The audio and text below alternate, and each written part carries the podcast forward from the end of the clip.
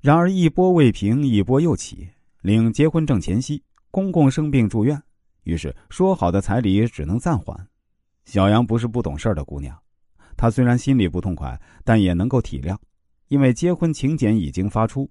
虽然婆家还没在规定的日子凑够彩礼，小杨还是嫁了。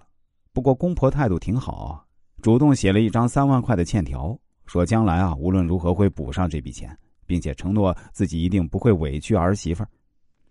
之后，公婆承包了果园，没日没夜干活。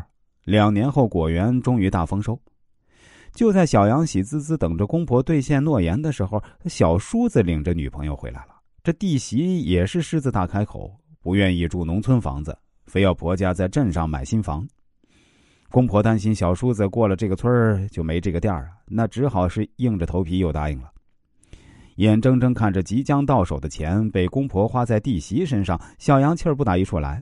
他觉得自己啊够贤惠了，结婚时一切从简，婚后买房首付呢也是夫妻俩省吃俭用攒下的钱。可公婆居然如此待他，看来真的是会哭的孩子才有奶吃。从那过后啊，小杨本能的疏远公婆。既然他们都把好处给了小叔子夫妻俩，那么将来养老自己坚决不过问。就连坐月子，小杨都拒绝让婆婆照顾，而是请自己母亲帮忙。她想跟公婆保持距离，到时候就能推脱赡养的责任。但是，这个弟媳则跟小杨截然不同。她见公婆的果园能挣钱，隔三差五跑到公婆面前卖乖讨好。每当亲朋好友聚会，弟媳对公婆是一口一个爸妈叫着，那热乎劲儿简直让小杨感到作呕。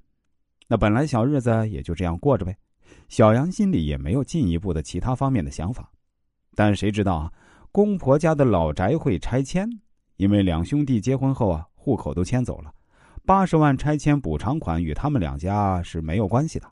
不过原本小杨也没惦记这笔钱，觉得公婆早被弟媳的花言巧语哄得晕头转向，否则怎么会毫无怨言替他们买房？所以这次的大馅饼肯定不会落在他们头上。那天，小杨接到婆婆电话，让他们夫妻俩务必一起回去一趟。他本不想去，可又觉得有些话憋在心里太久，想找机会对公婆的不满也给发泄出来，否则还真以为他是个软柿子。